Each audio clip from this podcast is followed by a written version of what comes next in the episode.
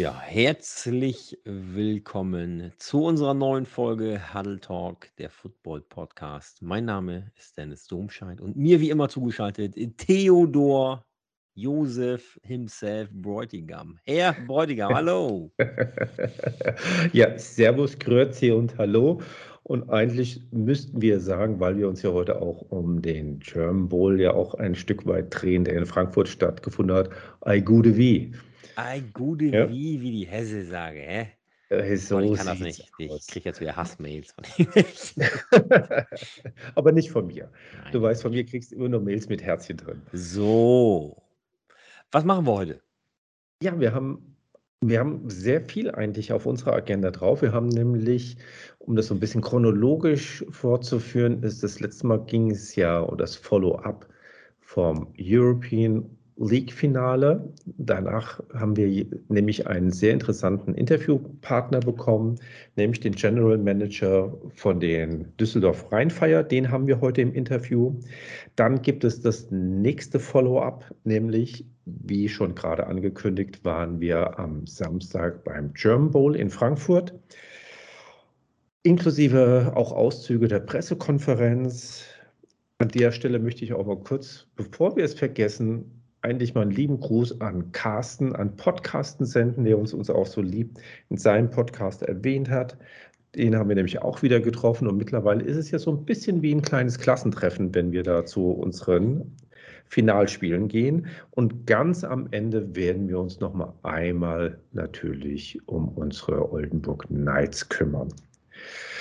Ja, Dedo. So ist es, so ist es. Ja, also von hier auch nochmal äh, schöne Grüße an unseren Podcast, denn findet ihr auch die Verlinkung immer auf der Football Aktuell Seite.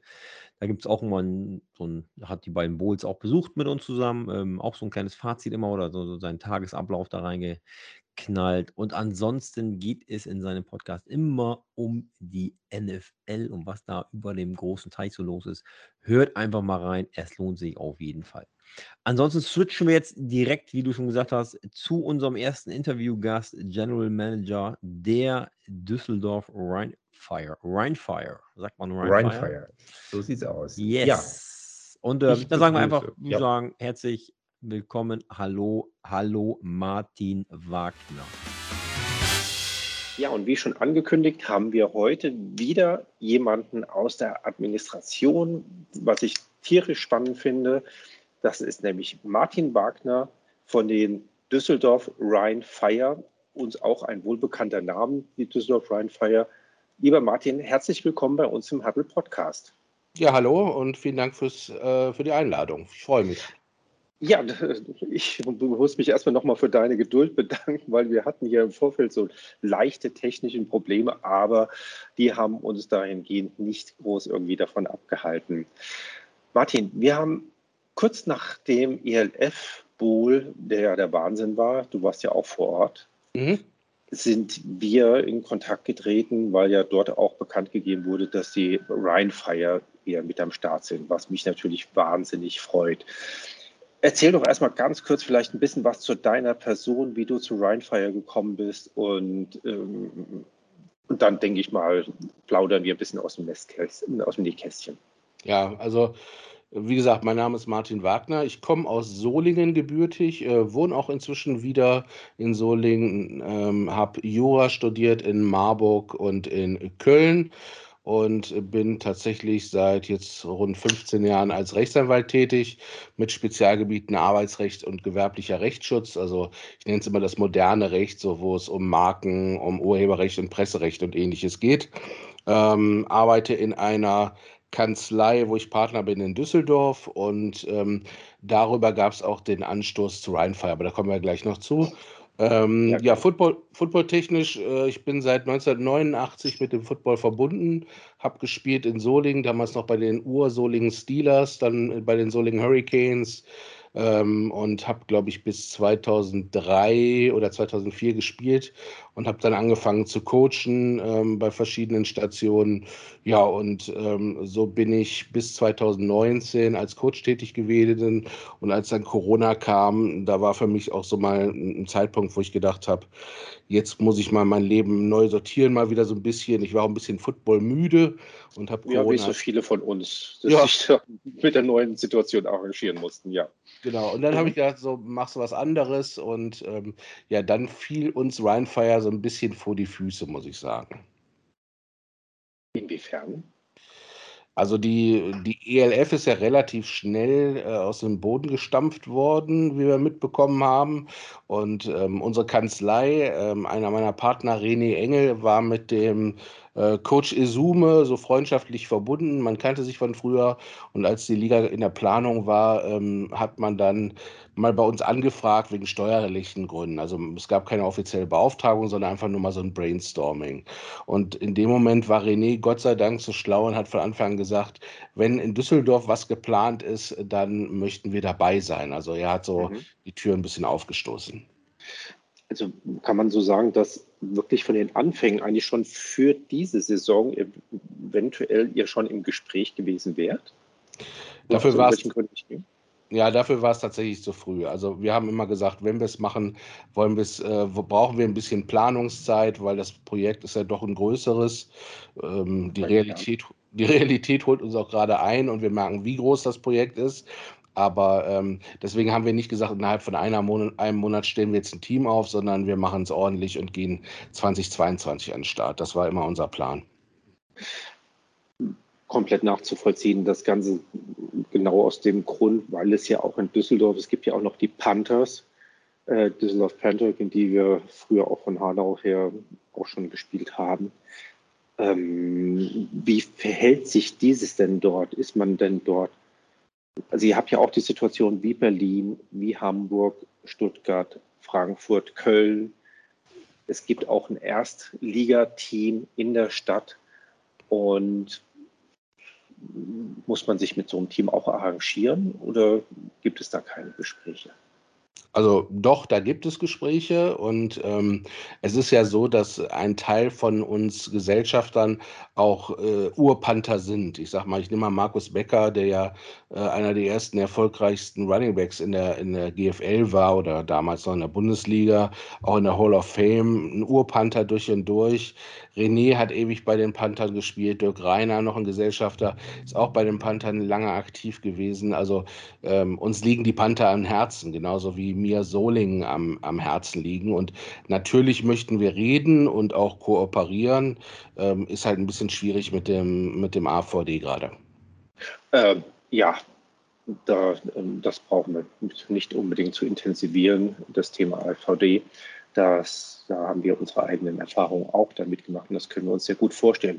Wohingegen man ja sagen muss, man hat ja auch so ein bisschen den Eindruck, dass so die ganzen Ur- äh, NFL Europe Teams so ein bisschen vom Namen her zurückkommen, was ich total schön finde, weil einfach die ganzen Namen sehr positiv für mich auch noch beladen, also aufgeladen sind. Und es gab ja damals auch schon ähm, die Düsseldorf Rhein Fire neben einem, ähm, neben einem Stadtteam.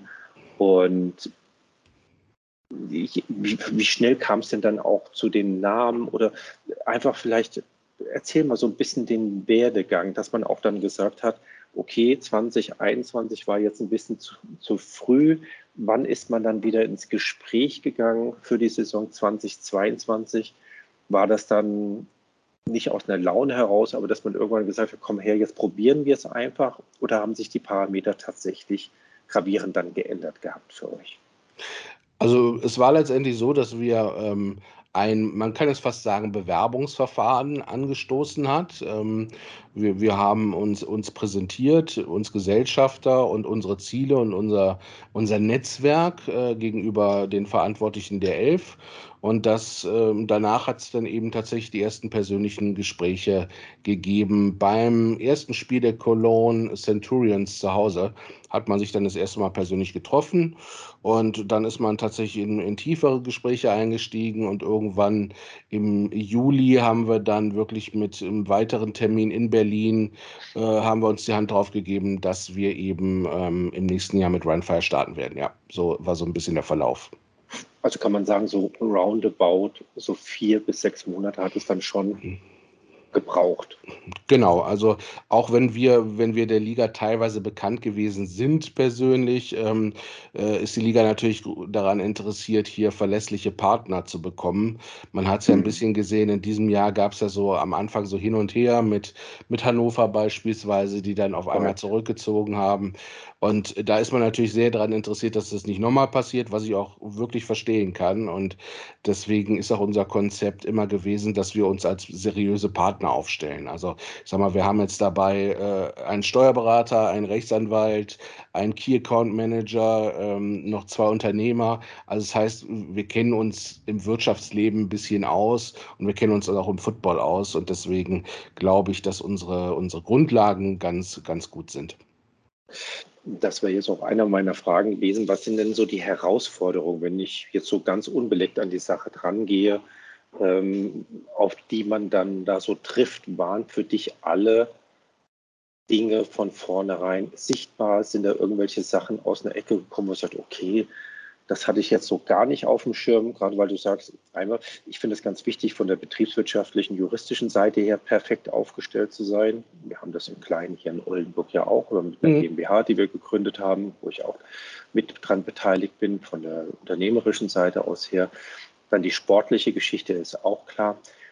Aber da kommt ja doch wahnsinnig viel, könnte ich mir vorstellen, weil es ist kein kleines Rad, was man dort dreht. Und Nein, also da gebe ich dir vollkommen recht. Ähm, das ist ein, ist ein kleines Wirtschaftsunternehmen und wenn man ehrlich ist, sind es sogar mehrere kleine Wirtschaftsunternehmen. Also man hat ja den, den Spielbetrieb auf der einen Seite, dann hat man das Marketing, ähm, dann hat man Merchverkauf und all diese, diese Punkte. Da, damit kann man wirklich ähm, viele, viele Leute beschäftigen.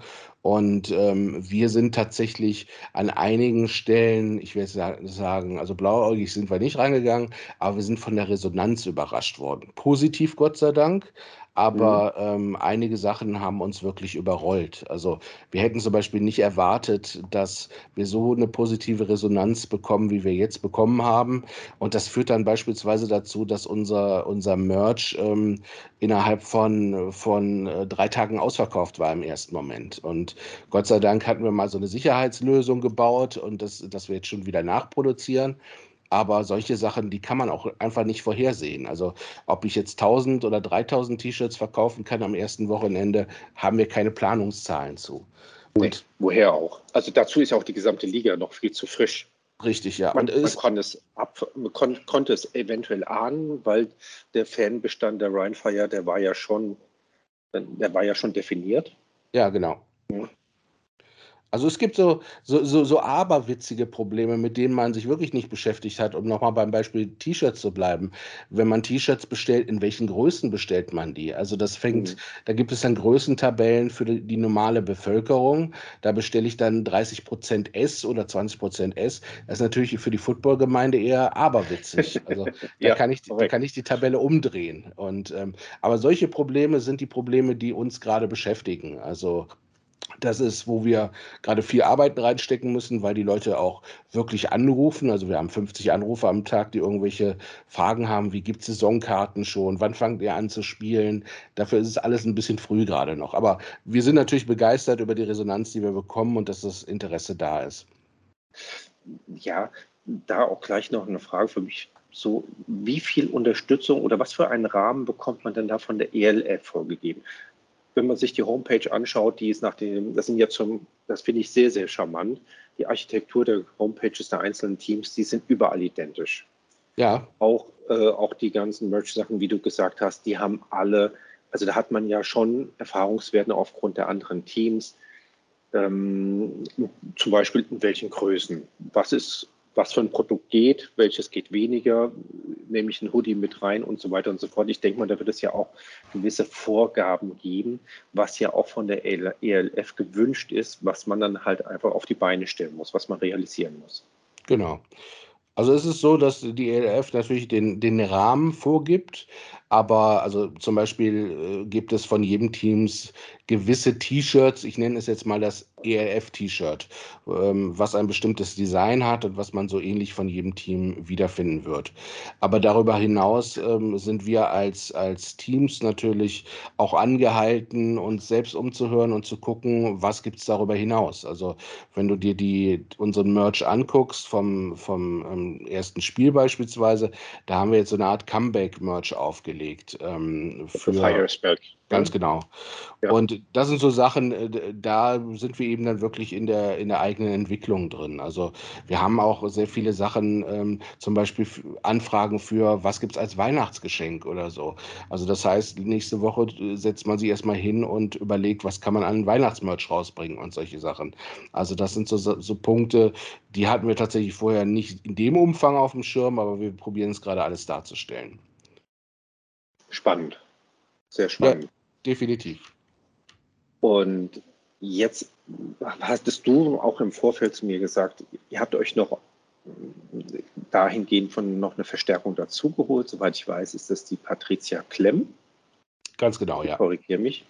Ähm, sie wird jetzt, also du hast dich selbst dahingehend da ähm, vorgestellt, dass du eigentlich jetzt nur der Interimsmanager bist, dass sie an diese Stelle dann rücken soll. Das wird aber nicht bedeuten, dass du dich dann komplett aus der Sache zurückziehst. Nein, wir haben von Anfang an gesagt, ähm, wir Gesellschafter, wir sehen das als ein Miteinander, aber tatsächlich ist es so, ich habe halt meinen Anwaltsberuf, René hat seinen Steuerberaterberuf beispielsweise und ähm, den würden wir auch ganz gerne weiter ausüben. Das ist tatsächlich gerade ein bisschen eingeschränkt möglich, ähm, eben durch, ja, durch Fragen, geht das, geht das überhaupt? Ich glaube, so ein Part-Time-Job ist das nämlich nicht. Nee, definitiv nicht. Also ich habe, ich bin jetzt übergegangen dazu, mir ähm, Zeiten frei zu blocken, indem ich das Telefon einfach ausschalte ähm, für Rheinfire gerade und, äh, und wir jetzt schon die erste Bürokraft zusätzlich eingestellt haben, die sich um solche Sachen dann kümmert. Also ähm, tatsächlich hoffen wir oder, oder gehen davon aus, dass wenn Patricia kommt, die kommt spätestens am 1.12., weil die eben noch in einem anderen Beruf ist und da auch noch ein Arbeitsverhältnis hat, kommt sie und übernimmt den, äh, den CEO oder, oder Geschäftsführer Direktorposten.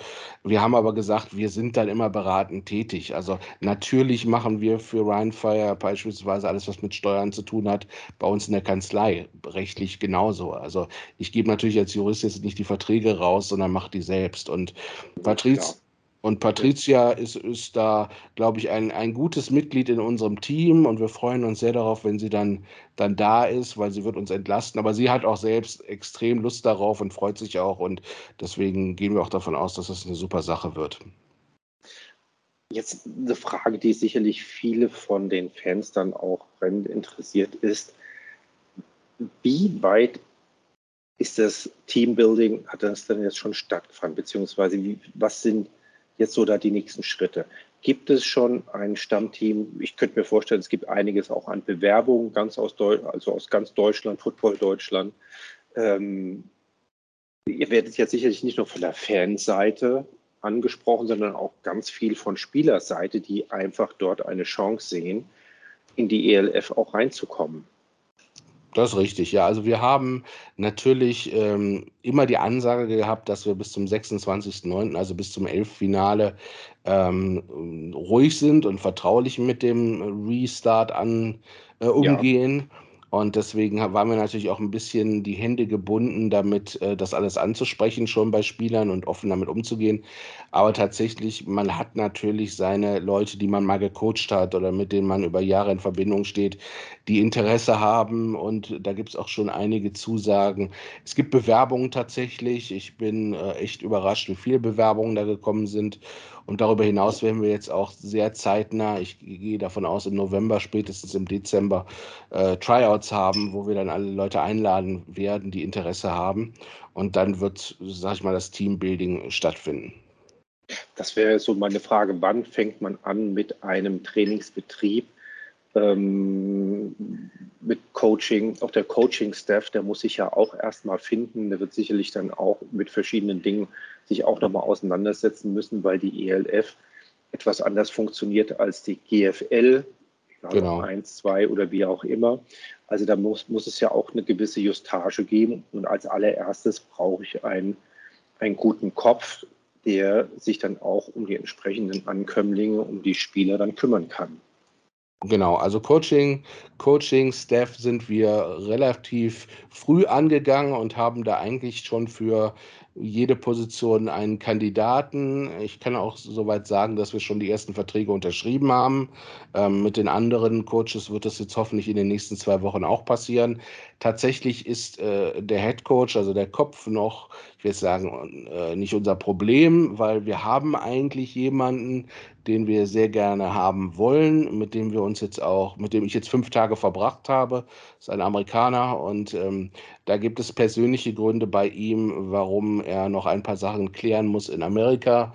Wenn das mhm. funktioniert, dann kommt er, aber da haben wir noch nicht keine Unterschrift unter dem Vertrag. Wenn ich auch nochmal da die Frage stellen darf, wie groß ist denn jetzt schon alleine der Stab, der sich fast ja, täglich in mehr oder weniger viel Stunden, meistens sind es mehr als weniger, schon um das ganze Thema Rhinefire kümmert, um das nach vorne zu bringen. Inklusive Coaches oder ohne Coaches? Ruhig, aber weil auch die Coaches sicherlich, die schon verpflichtet sind, die haben ja auch schon ihre Arbeit dahingehend aufgenommen, die natürlich noch nicht im aktiven Coaching sich befindet, aber in einem strategischen, systemischen Bereich sich dann aufhält. Ja, ähm, ich gucke gerade mal in unsere Plattform rein. Wir sind ja ein modernes Team und deswegen haben wir tatsächlich eine Plattform aufgesetzt, mit der wir alle zusammenarbeiten. Also ich sehe hier unter angemeldeten Benutzern, das heißt also alles Leute, die sich äh, verpflichtet haben, tätig zu werden, jetzt schon 30 Leute. Wahnsinn. Ja. Das ist das, was nämlich vielen nicht bewusst wird. Man ist ganz schnell in einer Größenordnung von einem kleinen Unternehmen bis größeren werdenden Unternehmen. Wir hatten auch dieses Jahr einmal Heiko von Plan im Interview und haben dort auch mal gefragt, so alleine nämlich um so ein Game Day herum, auf wie viele freiwilligen Helfer es da auch dann noch ankommen, die das Ganze ehrenamtlich machen. Von ja. bis, das ist, da ist man schnell bei über 100 Leuten. So Definitiv, ja. ja. Und gibt es denn schon auch dahingehend Kenntnis, in welchem Stadion ihr spielen würdet oder wo die Trainingseinheiten soweit stattfinden würden? Also Stadion ist natürlich ein ganz, ganz heißes Thema, was auch immer von den das Fans angefragt wird. Ja. Also ich kann es immer nur so formulieren. Also unser Traum ist definitiv, dass wir irgendwann in der Merkur Arena spielen, also Merkur Spielarena, da wo jetzt auch das Finale der Elf stattgefunden hat. Ob wir uns das leisten können von Anfang an und ob das ähm, umsetzbar ist für 2022 ist eine andere Frage. Also wir haben, wir haben Gespräche mit der D-Live, das ist die ähm, städtische Gesellschaft, die die Merkur Arena verwaltet, geführt. Und die waren sehr, sehr positiv. Also man möchte uns da gerne spielen sehen. Ähm, es, wir haben aber das erste Problem ist, dass durch Corona 2020 und 2021 viele, viele Konzerte abgesagt wurden und geschoben wurden. Und die haben mhm. jetzt nächstes Jahr erstmal Reservi Reservierung. Also das heißt. Ganz klar, da werden die Dinge nachgeholt. Ne? Genau. Terminplan für die Merkur Arena ist sehr, sehr, sehr eng. Also eigentlich voll. Und wir suchen jetzt so nach so Spotlights, wo wir vielleicht rein könnten. Aber da gibt es dann auch wieder das Problem mit dem Fußball. Also wir können nicht spielen, wenn dann in der Woche danach ähm, Fußball stattfindet, beispielsweise, weil dann gibt es Probleme mit dem Rasen, der dann gewechselt werden muss. Und dann wird es richtig, richtig teuer, was nicht darstellbar ist. Und deswegen versuchen wir da jetzt Konstruktionen zu finden, wo es vielleicht für ein, zwei Spiele dieses Jahr, äh, nächstes Jahr möglich wird. Weil so ein Stadion trägt sich ja auch erst ab einer gewissen Zuschauerzahl. Ja, ganz Habt ihr da auch Informationen, wie viele Zuschauer denn überhaupt kommen müssen, damit man da mit einem Gewinn, wenn man das so sagen möchte, überhaupt rausgehen kann? Weil wir waren jetzt dort zum ELF-Finale ja. und sind dort auch durch die Katakomben natürlich so ein bisschen gelaufen. Da war ja wirklich an jeder Treppe, an jeder Tür, es war ja überall, war Personal. Also ich weiß nicht, wie viel ähm, Ordner, die an der Stelle auch abgestellt haben, um das Ganze, um die ganze Maschinerie, um diesen Tag zu bestreiten. Ja. Also das ist es halt. Es ist nicht die Arena, sondern es ist das Ganze drumherum. Es fängt an mit, mit Verkehrsregeln, äh, Menschen, die draußen stehen und die Leute in die Parkplätze einweisen und geht bis hin zu den Leuten, die wirklich vor jedem Eingang stehen und sagen, äh, wo, ist die, wo ist die Karte oder der Bereich ist geschlossen. Also das darf man wirklich nicht unterschätzen. Ich tippe mal, dass man vielleicht plus minus null so ab drei, 3000 Leuten da spielen könnte. Also das ist aber eine Zahl, die müssen wir jetzt mal eruieren. Gott sei Dank ist die, die Live so freundlich und geht mit uns jetzt mal praktisch das, das Elffinale durch, also nicht die, nicht die Kalkulation, aber am Elffinale kann man natürlich gut sehen, was ist nötig, um so einen Spieltag aufrechtzuerhalten. Und äh, das werden wir mal zusammen durchgehen und dann haben wir mal eine Nummer oder eine Hausnummer, die wir stemmen müssten, um da zu spielen. Und wenn wir das haben, dann können wir da auch eine verbindliche Ansage zu machen. Also ich weiß nur, also ja, ich weiß nur, dass wir von den Knights hier oben in, in, in Oldenburg wir ja auch uns der Sache angenähert haben mit dem Stadion, in dem wir jetzt spielen, was allerdings natürlich eine ganz andere Kapazität hat. Aber man muss ja auch schauen, 3000 Leute in einer Merkur-Spielarena ist schön und gut, aber eine Stimmung ist eine andere, als wenn ich in einem Stadion bin, was mit drei bis 5000 Leuten mehr als halb gefüllt ist, ist natürlich eine ganz andere Atmosphäre dann da. Also man muss auch da gucken, dass man weil man muss ja auch für die Zuschauer irgendwas so, also es muss ja ein Erlebnis sein, es muss ein Feeling sein und das war unbeschreiblich, was wir dort erlebt haben bei der ELF. Ja, also da bin ich ganz bei dir. Ich sag mal so, richtig, richtig gut wird es, glaube ich, in der, in der Arena ab 10.000 Menschen. Ich glaube, dann kann man schon wenn man im unteren Bereich bleibt und oben dicht macht, ähm, eine gute Stimmung. Also dann äh, nehmen die Leute auch teil wirklich am Spiel und es kommt eine Stimmung rüber. Aber mit tausend Leuten in die Arena zu gehen, ist natürlich aberwitzig. Also da, das braucht man nicht. Nee, das braucht man nicht. Also da geht man besser wirklich woanders hin. Was sind die nächsten Schritte? Martin, sicherlich gibt es nicht nur äh, einen Schritt oder zwei Schritte, sicherlich muss man drei Schritte gleichzeitig machen das würde mich jetzt einfach nur mal interessieren, wo geht jetzt als die, die nächste Situation los? Also unsere drei Hauptpunkte ist tatsächlich jetzt erstmal ähm, im Bereich Mannschaft, also die Mannschaft zusammenzustellen, den Coaching-Staff zu finalisieren und hoffentlich auch bald mit dem, dem Head Coach einen Deal zu haben. Also das ist äh, in dem sportlichen Bereich der nächste Schritt oder die nächsten Schritte. Dann wirtschaftlich müssen wir tatsächlich mit den Sponsoren, mit denen Gespräche stattfinden, Verträge machen, also das auch fixieren. Und ähm, ganz wichtig ist natürlich auch für uns, die, der, dass wir den Kontakt zu unseren Fans, weil die Fanbase, die wir noch haben, offensichtlich, die ist super. Also wie wir da gefeiert wurden, hätte ich mir nie vorstellen können, was da passiert ist.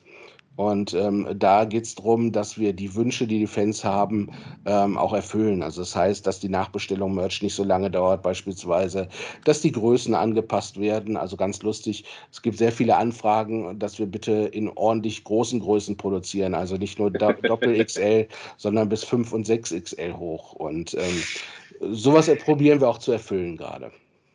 Ja, fein. Äh, von eine letzte Frage in dem Bereich der Spieler hin. Von wo kommen überall die Bewerbungen der Spieler? Wenn wir jetzt mal uns auf die deutschen Spieler konzentrieren, weil das ist ja auch immer so das Ansinnen, dass wir ja auch primär ja auch mit den deutschen Spielern die Teams ja aufbauen wollen. Ich könnte mir vorstellen, das wird nicht nur Düsseldorf, Köln und umzu sein, weil nach der, Popul nach der Popul äh, Popularität her ist ja die ELF deutschlandweit mittlerweile sehr, sehr gut vertreten. Kommt da auch was aus München, Berlin oder sonst irgendwo was? Also wir haben, wenn jemand aus, aus Berlin kommt, dann sind es eher Rückkehrer, also Leute, die aus dem Rheinland oder aus der Düsseldorfer Umgebung stammen, die dann, die es gerade nach Berlin verschlagen hat, die dann vielleicht zurückkommen. Also sowas gibt es.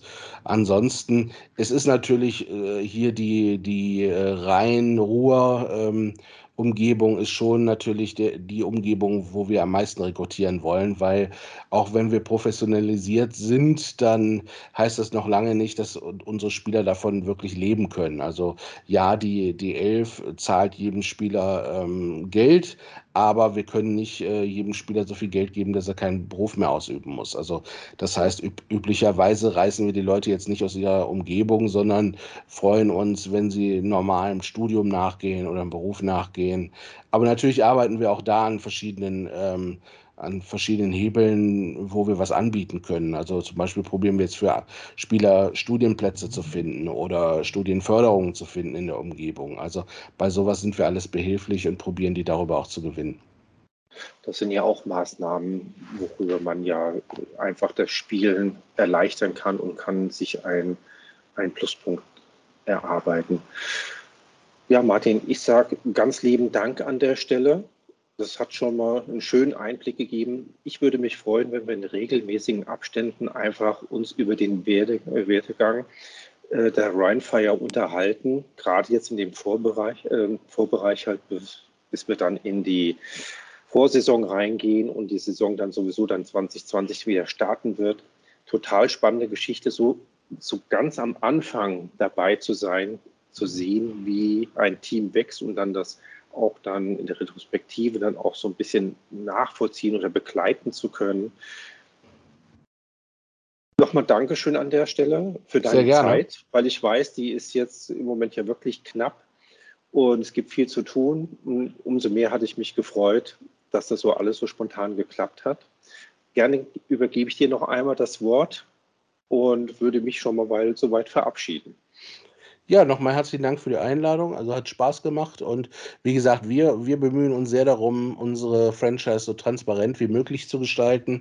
Das heißt, Fragen jederzeit stellen, nur bitte nicht sofort traurig sein, wenn man nicht innerhalb von fünf Minuten eine Antwort bekommt, weil äh, wir sind gerade wirklich überrannt. Also wir tun unser Bestes an allen Ebenen und Fronten und ähm, ich hoffe, wir sehen uns nächstes Jahr alle im Stadion wir zwei sehen uns auf jeden Fall nächstes Jahr im Stadion. Das lasse ich mir nicht nehmen. Und weil wir waren zusammen, haben wir uns allerdings nicht persönlich getroffen. Ich drücke euch die Daumen, macht auf jeden Fall einen super substanziellen Eindruck. Ja, dann nochmal ganz, ganz herzlichen Dank für dieses tolle und informative Interview an den General Manager der Düsseldorf Rheinfire, Martin Wagner, der uns dann nochmal einen kleinen Ausblick in die Zukunft gegeben hat. Ähm, ja, die neu formierte Mannschaft wird ja in der European League of Football dann 2022 mit an den Start gehen und um die Championship kämpfen. Da bin ich mal gespannt, wie sich das Ganze entwickelt. Ähm, ja, nochmal herzliche Grüße nach Nordrhein-Westfalen und wir switchen rüber zum anderen, zur anderen Liga.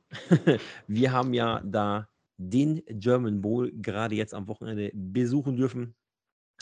Und ich würde einfach sagen, wir haben, ähm, ja, ich sag mal so ein wir haben ja jetzt innerhalb von 14 Tagen den ELF das ELF Championship Game besucht und den German Bowl am Wochenende. Und da würde ich einfach mal sagen, wir wir geben mal so ein kleines Fazit, wie uns denn die beiden Bowls gefallen haben. Und, ähm, ich habe einfach mal so eine kleine Liste hier vorbereitet, Theo. Du bist das Oh, trifft du hast das was du trifft hast dich was das trifft dich Das unerwartet, ich weiß. das trifft mich eiskalt. Das trifft mich Aber, ähm eiskalt. Das trifft dich eiskalt. Ne, so 'n Vielleicht kleines einfach erst nur mal so, dass wir sagen können, vorab an der wo, ähm vorab an der Stelle, Ja. ganz kurz, ähm, für die Akkreditierung wollen wir uns einfach noch mal auch bei unserem Partner, dem Huddle-Magazin, ganz recht herzlich bedanken, Football Aktuell, dass die das für uns möglich gemacht haben. Genau, hat So. super geklappt. Ähm, ja, und dann würde ich einfach sagen, gehen wir einfach mal so ein paar Punkte ab, dass ihr einfach auch mal einen Einblick kriegt, ähm, was ging was ging ab und was äh, was vergleichen wir miteinander. Und da würde ich einfach sagen, wir fangen einfach mal an mit dem Punkt, habe ich mir aufgeschrieben hier, Stadion. Da gab es ja bei der ELF, die haben gespielt in Düsseldorf in der Merkur Arena.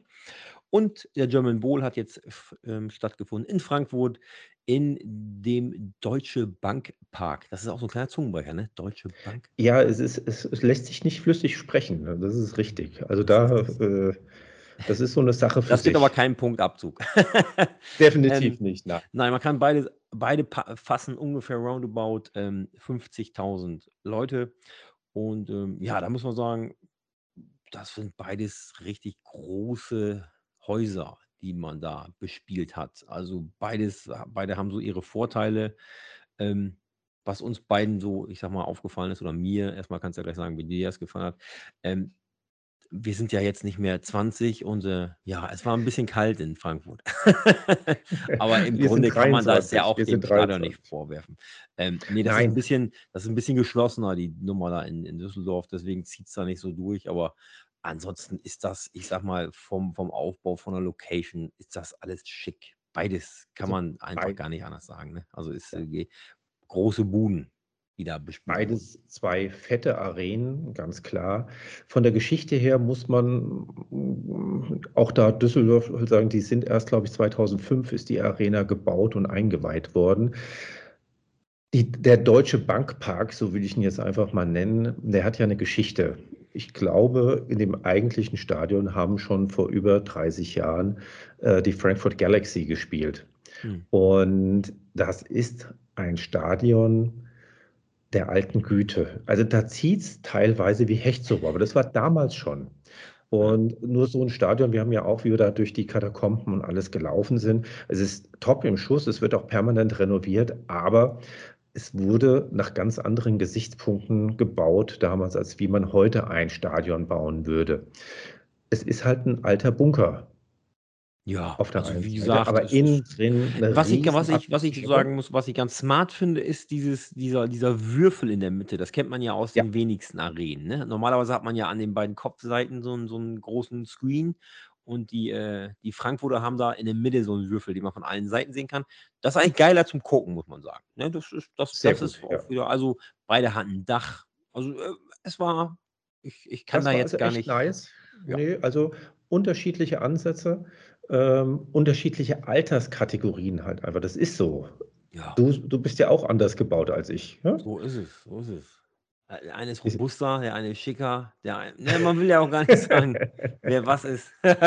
Nee. Nein, aber da kann ich gar nicht, ich muss sagen, da muss ich, ich äh, einen Punkt an beide geben. Das war, das war cool, das passte, ähm, das ist vollkommen äh, Das hat der, des, des Events würdig gewesen. Ja, absolut. Ähm, dann, wenn wir auch beim Stadion sind, würde ich sagen, äh, dann nehmen wir auch noch einen Punkt rein. Stimmung, da muss man auch sagen, gut, bei der, beim, das war in unterschiedlichen Bundesländern, die ELF durfte 25.000 reinlassen, die, ähm, der German Bowl war in Hessen, da durfte man knapp 15.000 reinlassen. Es war auch beides sozusagen am Limit, äh, ihr in, an, nach ihrem Erlaubnissen, so wie es äh, kommuniziert wurde. Mhm. Es war dann jeweils ausverkauft, mehr oder weniger. Und ähm, ja, und die Stimmung, Theo, war bei beiden, ne? War gut. Die war, also ich bin immer wieder baff erstaunt, wie viel Stimmung so ein paar People irgendwie machen können, wie das Ganze im Stadion sich anfühlt. Und ich hatte es auch schon beim letzten Mal gesagt, ich würde gerne mal so eine Hütte voll erleben. Ich glaube, dann, äh, da hat man das Gefühl, es wird die Welt abgerissen, wenn die tobt. Ja, ich glaube auch. Was, ähm, was ich beim, beim, äh, beim, bei der ELF ganz smart fand, da haben, glaube ich, wenn mich nicht alles täuscht, ich meine aber, dass das so war, da hat, äh, haben die Frankfurter und auch die Hamburger haben jeweils ihren Stadionsprecher mitgenommen und immer wenn deren Offense drauf war, hat dann auch der jeweilige Stadionsprecher übernommen. Ja, Ähm, das ist das, richtig. das, fand ich ganz, das fand ich ganz smart gemacht. Ne? Somit haben die ja natürlich immer nochmal mit ihren jeweiligen Sprüchen und, und, und Anfeuerungsaktionen nochmal ihre Fans, weil die das ja kennen aus ihrem eigenen Stadion, so ein bisschen was rausgekitzelt. Das war ein smarter Move, aber man muss sagen, die Stimmung war fett bei beiden Veranstaltungen. Ja, aber das ist richtig. Dass, jetzt, wo du es sagst, fällt mir das eigentlich auch erst wieder ein und auf. Ähm, dem war so. Und das sollte man sich insgesamt mal so für solche Finalspiele wirklich so auf die Fahne schreiben. Das ist ein cooler Move, sollte man machen. Und so wird man auch nie das Gefühl vermitteln, dass es eine einseitige äh, Erstattung oder Kommentierung gibt. Feine Sache. So kennt auch der, der jeweilige Stadionsprecher, kennt ja auch ganz anders noch seine Trikotnummern. Ich nenne, ich sag mal mal seine, aber er kennt ja seine Jungs und, und äh, Ja, logisch. Ne, wie, wie, wie, wie hat er das zelebriert mit dem Kicker da und so, ne, bei den Sea und so. Also, ähm, machen die schon gut, weil die ja einfach, wie gesagt, die Namen kennen, die Nummern kennen. Da- Das ist, ne, wie gesagt, ein smarter Move. Aber Stimmung war grandios Bombe. bei beiden Veranstaltungen, kann man auch nicht anders sagen. Ähm, vergeben wir auch eigentlich an beidem Punkt. Ähm, ja, jetzt kommen wir zum Game. Einmal hatten wir beim German Bowl, haben jetzt die Dresden Monarchs 28-19 gewonnen gegen die Schwäbisch Hall Unicorns. Und Klingt bei, deutlicher, war es aber gar nicht. Ja? Genau. Und bei der European League of Football ist es 32 zu 30 ausgegangen. Frankfurt gewinnt gegen Hamburg. Das ist, das war auch so eng, wie es sich anhört. ähm, ja. ja, Game an sich, Theo, so äh, Ablauf, ja. wie, wie, wie flüssig war es? Also man hat beiden Teams eigentlich angemerkt, es war so ein bisschen abtasten. Es sind Fehler unterlaufen, wo man sagt, ach Mensch, das, das, das, das passt so gar nicht zu euch. Primär in der ersten Spielhälfte auf Dresden-Monarchs Seite. Aus diesem Grund war ich eigentlich über das Ergebnis am Ende so ganz glücklich, weil sie haben ja auch zwei Touchdowns echt an der Ein-Yard-Linie abgegeben. Und da habe ich gedacht, uiuiuiuiui. Also die Teams beide auf einem sehr, sehr hohen Niveau. Also ich denke mal, das war schon vergleichbar mit dem anderen Finale. Und mir kam am Anfang es so vor, das sagte ich ja auch zu dir, es waren zwei unterschiedliche Teams vom Charakter her. So möchte ich es eigentlich mal beschreiben. Die Unicorns waren das kam mir so ein bisschen vor wie sehr diszipliniert. Sie waren meines Erachtens nach auch gefühlt zehn Leute, zehn Spieler mehr Ja, ich als Schwäbisch Hall. das, das, ich denke, beide haben da wohl ihre Listen voll gemacht. Ich denke, Die haben sie mehr als voll gemacht. Also sie waren sehr diszipliniert, sehr, ja fast, äh, ist es falsch, wenn ich sage militärisch durchorganisiert? Ja, es sah so, sah es zumindest, äh, wirkte es so ein bisschen. Ja, ja, genau. Und so, ja. Bei, und bei den anderen war, bei Dresden war so jeder bei sich so ein bisschen, ne? War jeder so. Das war da zwischendurch man, wie so eine Cloud, hat das eher ausgesehen. Ja, also war, aber so ja. ist ja, das ist ja die, die, die Philosophie, die da der, das, der jeweilige Coaching-Staff vorgibt. Ähm, aber im aber, aber Ulz hatte sie im Griff. Genau, kann man ja, ja gar nicht sagen. Lief rund. Ähm, und am Ende hat Dresden ja auch gewonnen. Ähm, ja, aber so, wenn man die beiden Games miteinander vergleicht, kann man gar nicht. Was, was noch uns auffiel, ist, das ähm, haben wir auch im Nachhinein noch so besprochen mit, mit, mit Carsten auch. Es gab ähm, sehr von der, von der Defense von beiden Teams im German Bowl jetzt sehr wenig Druck auf den Quarterback. Das ist irgendwie aufgefallen. Die hatten sehr viel Zeit. Ja. Die O-Lines haben dann auf beiden Seiten dann einen krass guten Job gemacht. Ähm, das war bei das, das, das war bei der ELF ein bisschen anders. Da, da wurde mehr Dampf gemacht. Weiß man auch nicht, woran es denn liegt, ob der Fokus da oder Gameplan so aufgegangen ist. Fiel aber auf. Ich meine, bei dem, ich glaube, es gab im ganzen Spiel ein Sack von Dresden. Und ähm, das war es ja. eigentlich. Und das war so ein bisschen, das fiel auf. Aber im, im Grunde wäre natürlich spannend, wenn man jetzt mal sozusagen nochmal so ein super Spiel hätte, ne? Sieger ELF gegen Sieger German Bowl, also Frankfurt gegen Dresden, wie sowas ausgehen würde. Ja. Ne, das wäre auch mal spannend, aber gut, wird es ja nicht geben.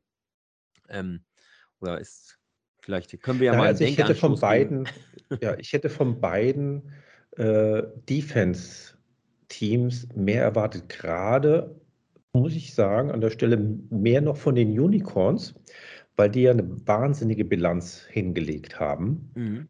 Und da hatte mich dann die Defense, die einen guten Job gemacht hat, selbstverständlich, aber da hat, hätte ich wirklich noch mehr die, wie hattest du es so schön beschrieben, das waren Athleten auf der D-Line, aber das waren keine Mutanten. ja? Genau, als Mutanten natürlich im positiven Sinne. Ne? Ähm, ja, sah, wir saßen ja auch weit weg, sah vielleicht auch so aus, aber es ist, es, ähm, ja, der, der Running Back, der, der Dresdner, hat sehr gut marschiert. Ist, äh, in meiner Ansicht hat er auch das, das Spiel getragen, der Offense. Immer wieder Raumgewinn erarbeitet. Gar keine riesen Big Plays, aber wirklich immer 5, 6 Jahre dadurch gehämmert und ähm, Arbeitstier. Ja, wirklich äh, auf jeden Fall Workhorse. Ähm, das hat er gut gemacht. Aber wie da kann man auch jetzt, ich, im, im Grunde kann man die Games miteinander vergleichen. Das war super hohes Niveau. Schade natürlich, dass nochmal hier Gruß und gute Besserung an äh, unseren, mein Hund, guck mal, mein Hund schimpft. Ich muss mal, Hund schimpft? ich muss mal schnell zu meinem Hund flitzen, sonst wird der Nanny nicht aufhören. Ja, nee, ich höre nicht auf. Also da an der Stelle kann ich ja einfach mal übernehmen und sagen, Alexander Haupert war schon vor dem Finale verletzungsbedingt so ein wenig eingeschränkt und die Unicorns haben mit Alexander, der wirklich das ganze, die ganze Saison über ein Wahnsinnsspiel ne, abgeliefert hat, sind mit ihm auch gestartet. Doch, heute auch Welthundetag. Ja, ich habe zwischendurch einfach äh, überbrückt und habe so ein bisschen erzählt, was für eine super Saison Alexander Haubert hier hingelegt hat ja. und dass auch die Unicorns mit ihm gestartet sind. Aber ich meine, im zweiten, im zweiten Quarter muss man. Ja, Anfang des zweiten Quarters, glaube ich, Schulter, ja. Schlüsselbein, irgendwie so gute Besserung von hier aus. Dann, ja, äh, der Ersatzmann äh, hat auch einen soliden Job gemacht. Aber nun ja, Starter ist halt ein Starter und äh, kein Backup. Ähm, naja, aber Dresden hat verdient gewonnen und die Games ja. waren auf einem hohen Niveau, war Werbung für den Sport. Wir haben uns ja im Endeffekt bei beiden Spielen gewünscht, dass das nicht irgendwie 52-10 ausgeht und das ist es nicht. Das waren knappe Nummern, die bis zum Ende auf waren und eng waren und es hat Bock gemacht. Und ähm, ja, so darf es gerne weitergehen. Das war Werbung für den Sport. Dann würde ich sagen, ähm, ja, oder? Ja. Hast du noch irgendwie? Ja, Werbung für den Sport hatten dann auch am Ende noch äh, Herr Huber gemacht. Aber dazu werden wir dann einfach wirklich den Live-Mitschnitt aus den Pressekonferenzen dann jetzt euch präsentieren. Genau. Direkt hier danach. Das sind am Anfang ist in der Pressekonferenz zu hören, halt Head Coaches, also die beiden Head Coaches sowie auch Spieler und MVPs. Ja. Und noch sind wir nicht fertig mit unserem Vergleich.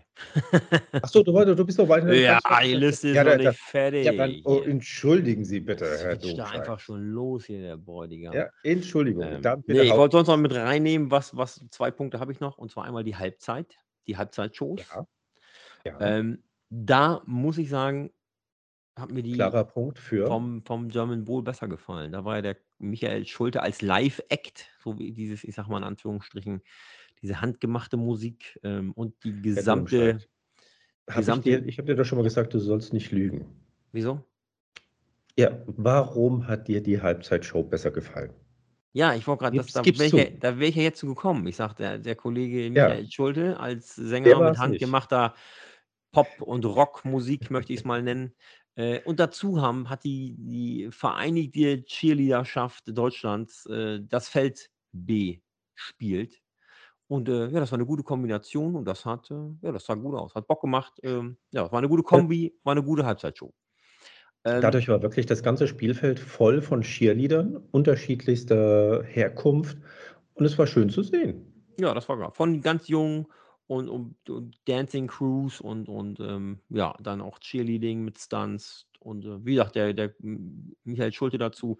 Das war cool, dass das bei dem ähm, bei, bei der ELF gab es da so ein DJ-Battle am, am Rand. Da war im Endeffekt auf dem Spielfeld da haben wir nicht wirklich viel davon mitbekommen.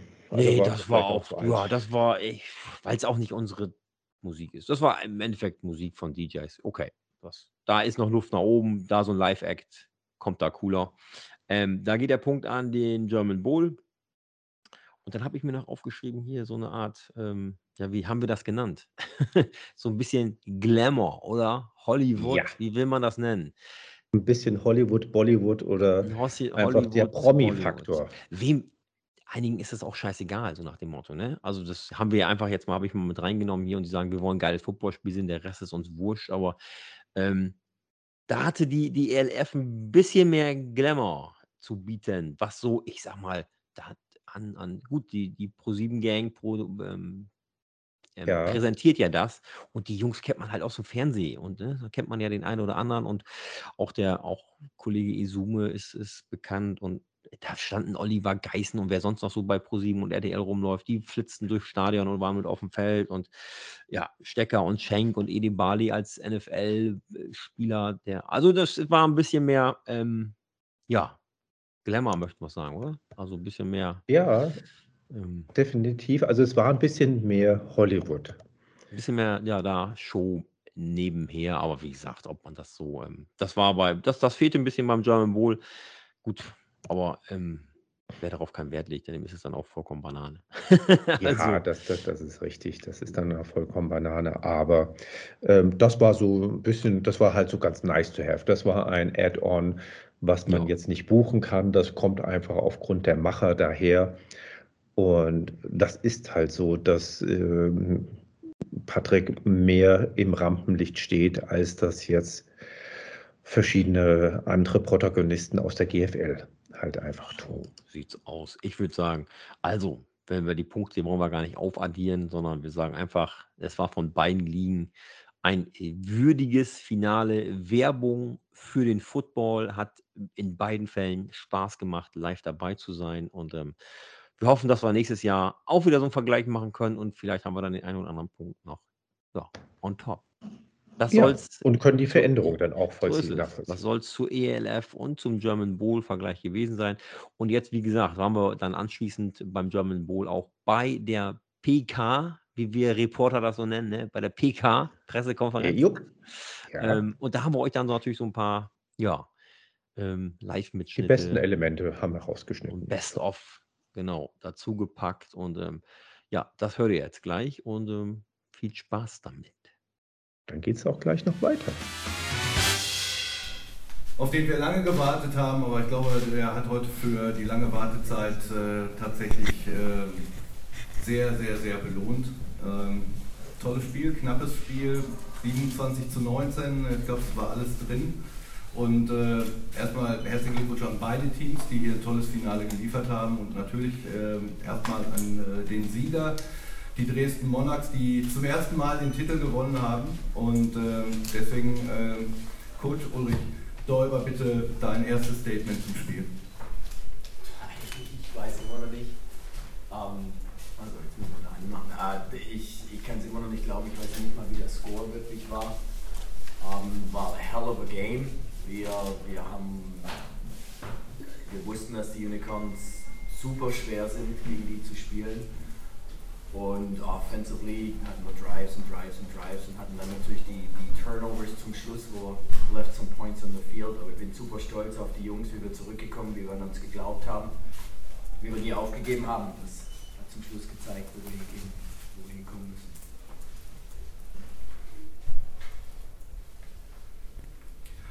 Jordan, zum fünften Titel hat es äh, in diesem Jahr nicht gereicht. Äh, dein Fazit zum Spiel?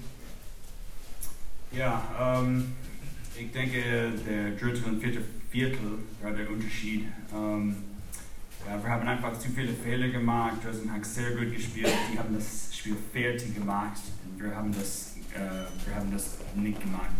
Ähm, und die haben äh, ihren Drives gut gefinished, insbesondere in der zweiten Halbzeit, wo wir am Anfang des Spiels, wir haben, die haben guten Drives gehabt, aber dann zwei, zwei Turnovers, glaube ich.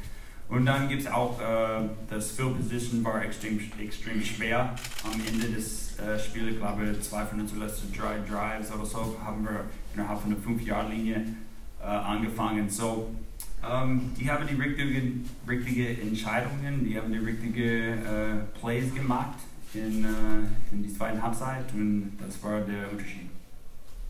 Ähm, kannst du kurz was ähm, zum Alex Haubert sagen? Ähm, ist verletzt Feld gegangen. Ja, ich meine, Alex, ich bin wahnsinnig stolz auf ihn, was er geliefert hat im ganzen Jahr, dass er verletzt war die letzten zwei Wochen ähm, und dann hat richtig toll gespielt in die Hard Drives, die er gespielt hat. Und dann äh, leider ist er mit äh, irgendwas mit seinem Schlüsselbein und war es gar nicht möglich mehr, dass er weiter spielt. Ähm, aber ja, wie gesagt, ich bin, bin wahnsinnig stolz auf ihn. Wir haben äh, ja nicht nur eine Pokalvergabe gehabt, sondern auch eine MVP-Vergabe. Und äh, unser MVP sitzt auch mit hier am Tisch, äh, Kyle Carter Samuels. Herzlichen Glückwunsch, congrats to your, to your title, to your both title, the German Bowl and uh, the MVP. What's your, uh, what's your impression from the game? I mean, it was, yeah, it was a, it was a crazy game. I felt honestly like I honestly felt like we were in control the entire time offensively. That's the only like. I mean, we compartmentalize this game. I'm in control of the offense, coach, and they're in control of the defense. I don't want to do their job for them, so I was just doing my job, and I felt like we were playing really well the entire time. Honestly, I felt like we were in control the entire time. We just had to finish drive. And early on in the first half, we couldn't do that. We turned the ball over twice, and that's just that's just rolling the dice and playing the game. That just happens, but never did I feel like we were stopped or anything like that. I, that's why, honestly, at halftime, like I had a smile on my face because I knew we were, we were killing them. We were, we were doing what we wanted to do, and we just needed to keep doing what we were what we were doing and just finish. And so, I I mean, yeah, I, I had fun. I it, it, it, was a damn good challenge, and I, I, I loved it. It was it was incredible. It was, yeah, it was awesome. Ähm, zu meiner rechten Seite sitzt noch Maximilian Mörk. Äh, Maximilian. Simon Butsch. Entschuldigung.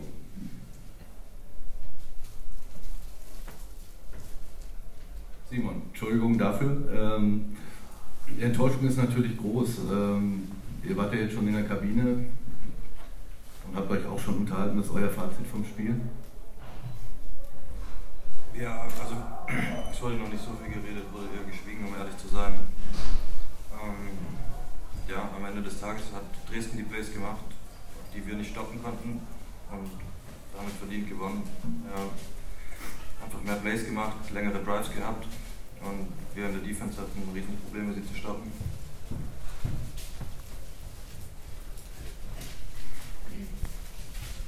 Noch einer der Sieger, der bei uns sitzt, ähm, Erik Seidel. Herzlichen Glückwunsch zum Titel. Ähm, bei euch wird schon gefeiert in der Kabine? Also in der Kabine noch nicht, wir haben es nicht mal dahin geschafft aktuell. Ähm, aktuell waren noch alle draußen auf dem Feld. Dankeschön. Fragen an die Coaches und die Spieler?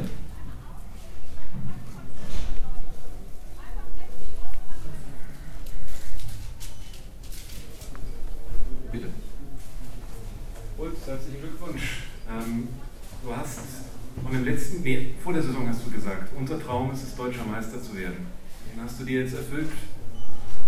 Ähm, man könnte jetzt äh, die Frage stellen, okay, jetzt hast du dir den einen Traum erfüllt, den German Bowl zu gewinnen. Theoretisch könntest du ja jetzt in Europa noch einen anderen Bowl gewinnen. Was ist deine Meinung dazu? Ich verstehe jetzt nicht ganz, welchen anderen Bowl man in Europa noch gewinnen könnte. Der. Also, die Frage verstehe ich jetzt hier ehrlich gesagt nicht ganz richtig. Wir haben gerade den German Bowl gewonnen, den Sharkwater German Bowl. I, sorry. Um, ich freue mich gerade einfach nur darüber, dass ich German Bowl gewonnen habe, dass, dass, dass ich gegen ein Team gespielt habe, gegen, bei dem ich groß geworden bin, für die ich super viel Respekt habe. Vom Coaching-Staff, der Hälfte vom, vom Coaching-Staff hat bei mir Jugend angefangen zu spielen. Und ja, wir haben am Anfang vom Jahr gesagt, das ist unser Traum und den haben wir uns erfüllt. Und, und was anderes zählt für mich gerade gar nicht. Warum soll ich mir da über andere Dinge Gedanken machen? Ich verstehe die Frage nicht ganz, muss ich ganz ehrlich sagen.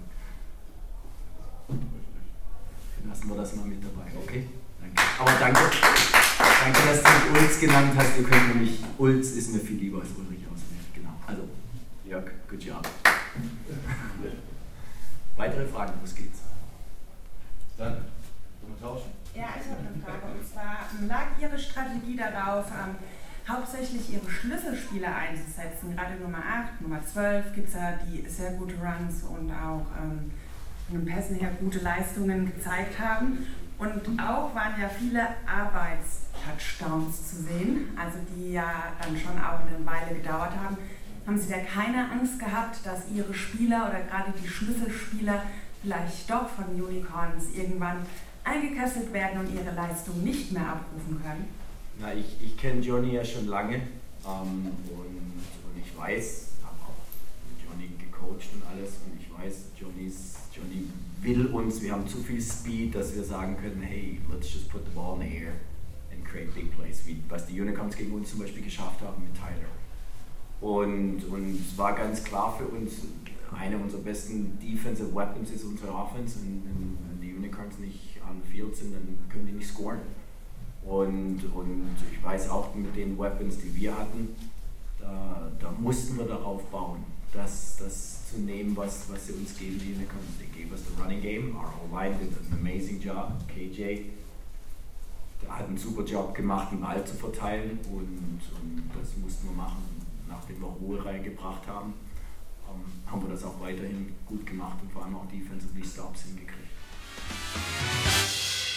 Robert, wir haben äh, fast zwei Jahre darauf warten müssen. Ähm, wie ist dein Fazit nach dem German Bowl Comeback? Ja, also zunächst einmal noch von meiner Seite äh, guten Abend an euch alle. Schön, dass ihr so lange ausgehalten habt. Zwei Jahre ist eine lange Zeit.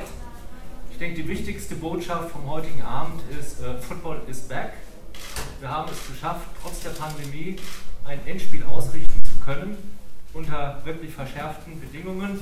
Das hat ja jeder gesehen im Stadion. Wir haben Hygieneauflagen, Schachbrettmuster, Vorgaben vom Gesundheitsamt und äh, trotz allem waren unsere Fans da und haben dieses ähm, Endspiel in German Bowl gefeiert, genossen, haben Party gemacht und haben gezeigt, dass Football in Deutschland weiterlebt. Und ich denke, darauf können wir wirklich positiv aufbauen und hoffen, dass dann im nächsten Jahr, ähm, wenn die Pandemie sich hoffentlich dann doch weiter etwas normalisiert hat, wir dann auch im Football wieder zur Normalität zurückkommen können. Als Verband, als Veranstalter sind wir natürlich sehr zufrieden. Wir hatten vom Gesundheitsamt eine Vorgabe von 14.000 Zuschauern. Das war das, was wir hier in das Stadion reinlassen durften. Und äh, vom Glück war dann der Zuspruch von unseren Fans ja auch so, dass wir entsprechend die Kapazität nutzen konnten. Und ich weiß zwar jetzt nicht genau zurück in der Geschichte, da müssten vielleicht Leute, die länger dabei sind als ich, das nochmal nachrecherchieren. Aber ich kann mich zumindest in meiner Präsidentschaft nicht erinnern, dass wir mal einen ausverkauften German Bowl. Und mein besonderer Dank an der Stelle dient ähm, nicht nur den beiden Finalisten, die uns dieses tolle Event geschenkt haben, sondern auch noch unserem gesamten Organisationsteam, was wirklich hart gearbeitet hat. Also das geht immer so unter, aber von den Platzwarten, die alles markieren, unserer Crew, die den Feldaufbau macht, die Tribüne aufbaut, äh, Bühne, äh, unsere Presseabteilung, unsere ähm, Medical Support, also alles, was wir haben. Also wir haben aktuell, nur mal eine Zahl zu nennen, ohne Sicherheitsdienst und das, was der Stadion hier hat, 800 Akkreditierungen und das sind fast durchweg ehrenamtliche Helfer. Und das muss man auch einfach mal positiv erwähnen. Kommen wir mal in die Zukunft. Ähm, es ist ja bekannt, dass Australien die Football WM 2023 ausrichten soll. Und ähm, da hast du jetzt aber nähere Informationen zu. Ja, ähm, also der AVD hat im Präsidium beschlossen, dass wir uns bewerben, wir planen uns für die Weltmeisterschaft 2023 in Deutschland zu bewerben. Der Bewerbungsschluss beim Weltverband ist der 30. Äh, November. Das heißt, wir haben jetzt noch knapp zwei Monate Zeit, die Bewerbungsunterlagen zusammenzustellen. Wir werden am 7. November die ganzen äh, Dinge dann auch in unserer Mitgliederversammlung dort vorstellen und hoffen, dass wir da von der Mitgliederversammlung auch entsprechend grünes Licht bekommen. Wir sind im Moment mit äh, mehreren Standorten in Deutschland am Sprechen. Also einer zum Beispiel ist Rostock, wir sind auch mit Dresden im Gespräch, Berlin, Frankfurt, äh, Stuttgart und auch in Nordrhein-Westfalen und hoffen, dass wir ähm, ein attraktives Paket zusammenbekommen, mit dem wir dann auch den Weltverband überzeugen können, die Weltmeisterschaft nach Deutschland zu geben. Das wäre für uns natürlich als ähm, Verband AVD mit der GFL als Liga eine sehr positive Entwicklung, weil mit dem Ausrichterstatus ist dann natürlich auch ein direkter Startplatz in dem Turnier verbunden.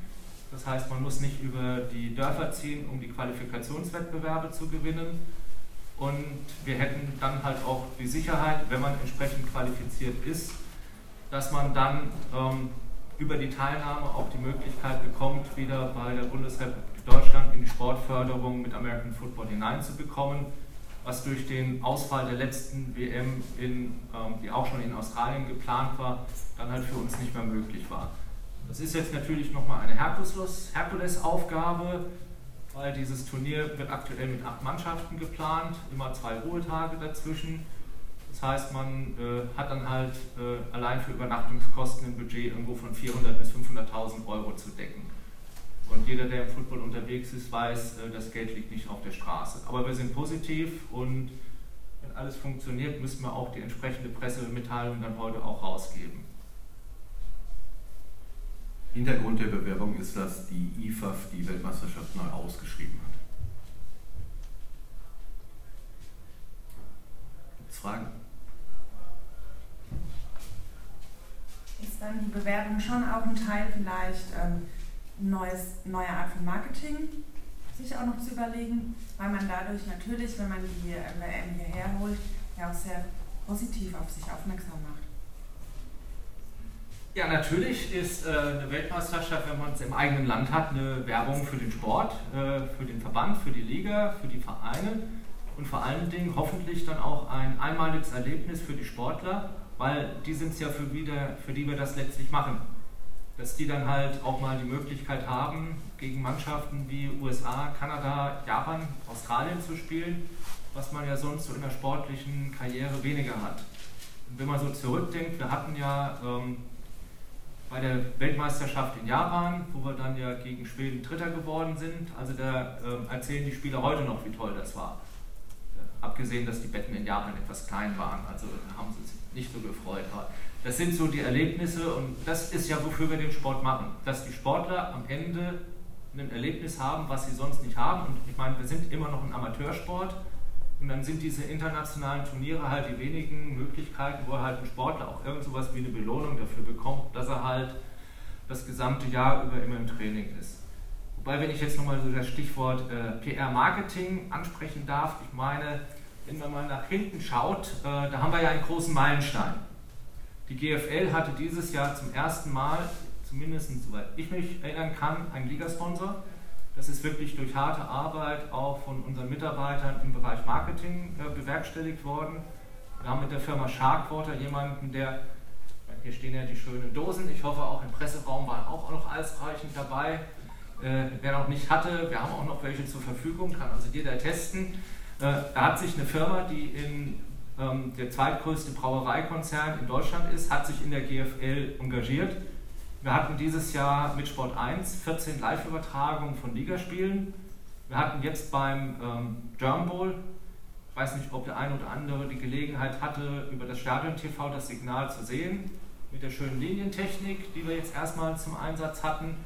Äh, auch ein wirklich professionelles Fernsehformat, wo wir uns nirgends verstecken können. Okay, es ist bestimmt noch nicht NFL-Format, aber die operieren halt mit 26 Kameras. Aber das sind schon Meilensteine in der Entwicklung, einfach der Außendarstellung, ähm, wo wir auch hoffen, einfach, dass wir die Liga ähm, weiter voranbringen. Und dann fehlt der Herr Dalkowski, der als Ligasprecher eigentlich dann diesen Vortrag halten könnte. Der Herr Dalkowski, der da immer sagt, die Strategie ist Step by Step, die Politik der kleinen Schritte, aber immer kontinuierlich nach vorne. Und äh, ich denke, da haben wir dieses Jahr einen großen Schritt nach vorne gemacht. Und da war Jetzt der Sharkwater German Bowl natürlich auch ein Baustein, weil so ein enges Spiel ist natürlich fürs Fernsehen perfekt geeignet. Ich bin mal gespannt auf die Einschaltquoten. Ich hoffe mal, die sind erfreulich. Bitte. Wie zufrieden war man sonst mit der medialen Aufmerksamkeit jetzt unter dem Jahr? Also was jetzt eben dann Pressezeitungen und so angeht? Also wir haben die komplette Auswertung von Sport 1 noch nicht, was die Einschaltquoten der Liga war, aber ähm, wir hatten ja eigentlich diesen Fernsehvertrag schon für 2020, wo dann die Pandemie uns leider ähm, einen Strich durch die Rechnung gemacht, aber das war jetzt eine Fernsehpräsenz, die hatten wir so noch nie.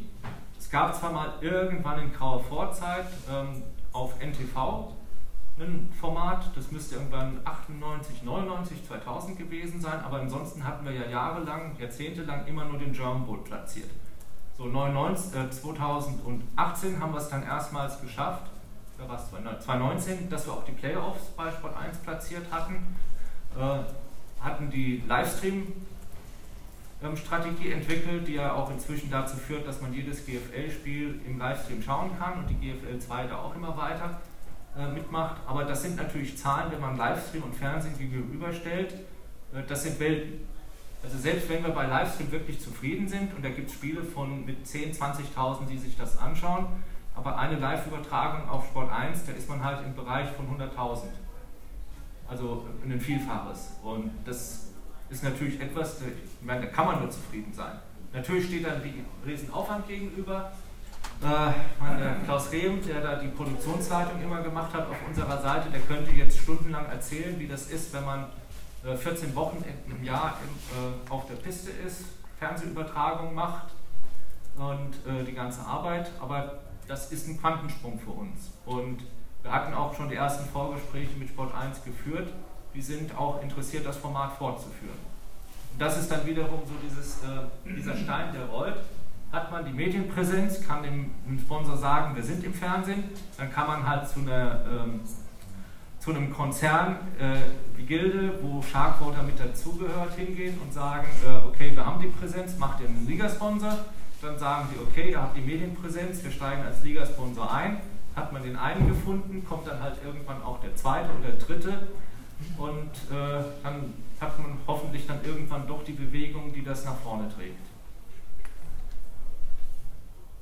Ich möchte das noch kurz ergänzen. Natürlich geht auch in anderen Bereichen immer ein bisschen mehr. Und da werden wir auch dran arbeiten und zwar hart und das ab morgen.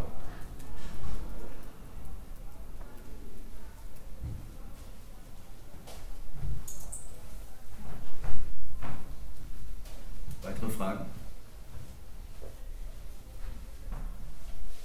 Da bedanke ich mich fürs lange Aushalten, fürs Hiersein, ähm, fürs hoffentlich lange und ausführliche Berichten.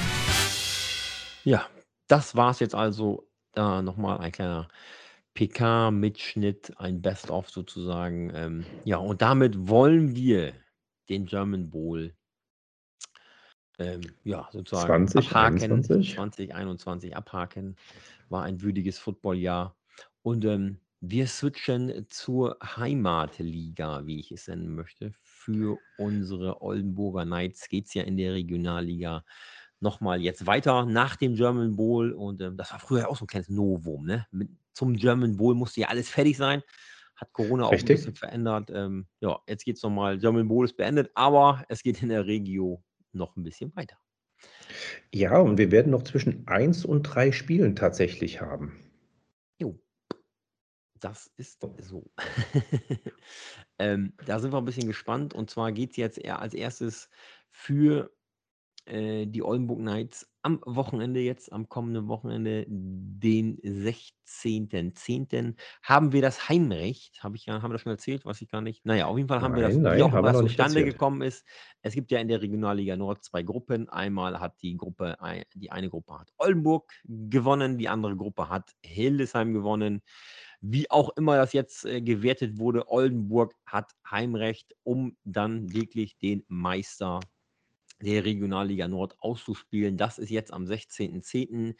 Im Marschwegstadion Oldenburg begrüßen die Knights die Hildesheim Invaders, um dann wirklich ähm, ja, auszuknobeln. Wer ist King of the Hill hier, Regionalliga. Nord Champion? Da geht es dann nochmal um die äh, sogenannte Wurst. Lassen wir uns mal um überraschen, Wurst, ja. was da am Wochenende passiert.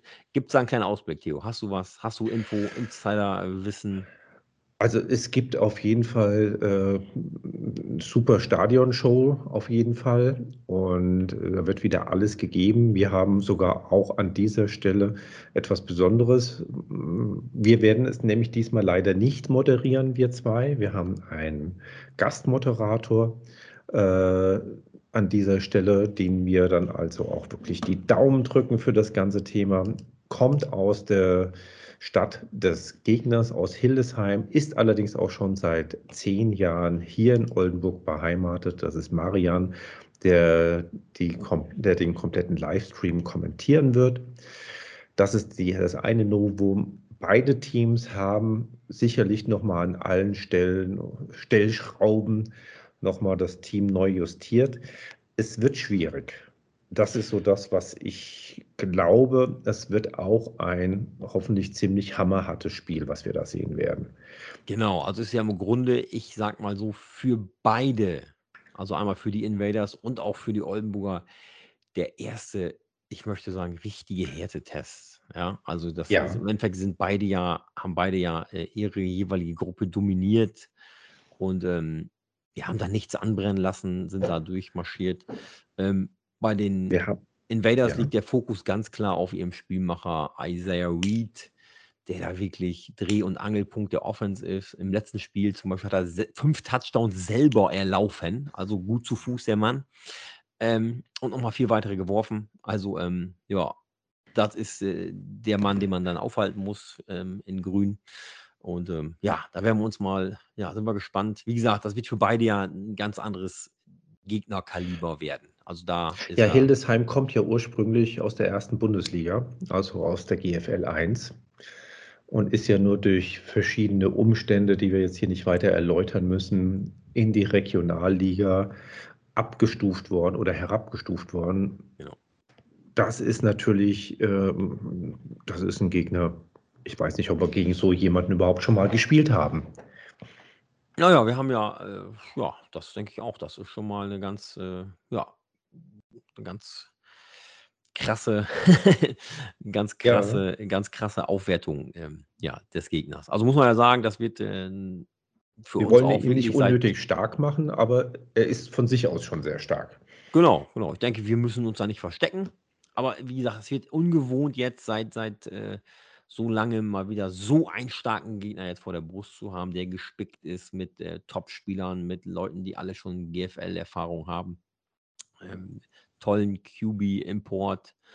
Also das wird schon eine harte Nummer, aber denke ich auch, wir brauchen uns da nicht verstecken. Wir haben ja auch schon eine äh, Relegation gespielt in der ähm, letzten Season, in der 2019er Season haben wir ja gegen die Berlin Adler, auch schon German Bowl-Sieger, und äh, Ja. gegen die S-India Cardinals, auch ähm, ein tolles Team aus Nordrhein-Westfalen. Also da haben wir auch knappe äh, Sachen ab, äh, abgeliefert und äh, sind auch im Endeffekt mit einer Rumpftruppe damals leider ähm, Ja, verletzungsbedingt da wir. antreten müssen und haben auch offene Spiele ver- äh, dem Gegner geboten.